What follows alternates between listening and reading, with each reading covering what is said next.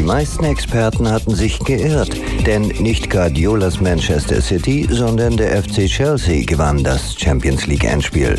Natürlich sehr zur Freude vieler deutscher Fans.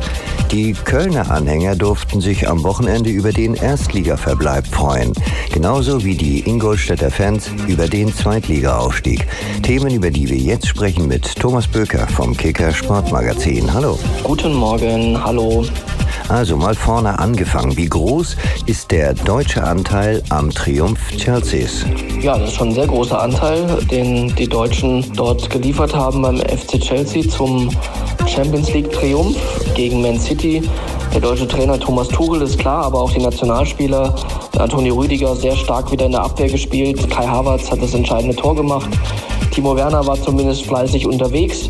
Die drei werden jetzt natürlich dann auch mit dem entsprechenden Rückenwind zur Europameisterschaft fahren und müssen dort natürlich ihren Kollegen von City, Ilkay Gündoğan, ein bisschen aufrichten. Aber letztlich war es ein verdienter Sieg für Chelsea. Das bessere Konzept hatte, die bessere Idee.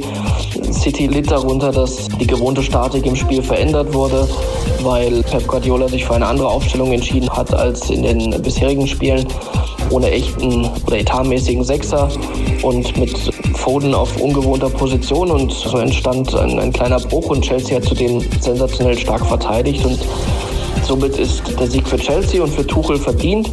Das ist der dritte deutsche Trainersieg in der Champions League in Folge nach Jürgen Klopp mit Liverpool und Hansi Flick mit den Bayern.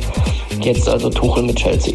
Was bedeutet die erfolgreiche Relegation für den ersten FC Köln und die erste Bundesliga? Ja, für den ersten FC Köln war der Sieg in Kiel im Rückspiel jetzt natürlich ein Riesenerfolg. 5 zu 1 hätte am Ende noch deutlicher sein können. Und vor allem hat der FC nach dem äh, schnellen Ausgleich nicht die Nerven verloren, sondern dann auch verdient gewonnen und auch in der Summe beider Spiele dann verdient die Klasse gehalten.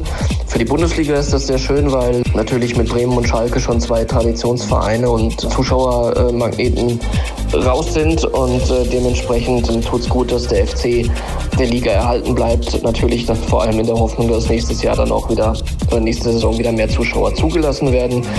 Nicht mehr dabei ist Horst Held. Sicher hat der Geschäftsführer auch Fehler gemacht, aber die Entlassung jetzt oder die Beurlaubung ist dann doch eher ein populistischer Akt des Vorstands und ja, da wird einer dann zum Sündenbock auserkoren, der sicherlich nicht alles Schlechte alleine zu verantworten hat und der im Umkehrschluss sicher auch seinen Anteil am Klassenerhalt hatte. Im Rückspiel der Zweitliga-Relegation zwischen Osnabrück und Ingolstadt wäre es fast nochmal spannend geworden, oder? Ja, es wurde nicht nur fast spannend im Rückspiel, es wurde richtig spannend, weil Osnabrück auf einmal 2 zu 0 führte und damit sehr nah dran war, den Ingolstädter 3 zu 0 Vorsprung aus dem Hinspiel zu egalisieren. Zum Glück für die Schanzer hat dann Ingolstadt noch vor der Pause das wichtige 1 zu 2 erzielt. Das 3-1 für Osnabrück fiel dann recht spät. Trotzdem war es ein verdienter Aufstieg für Ingolstadt, aufgrund vor allem des, des Hinspiels, dieses 3-0-Siegs.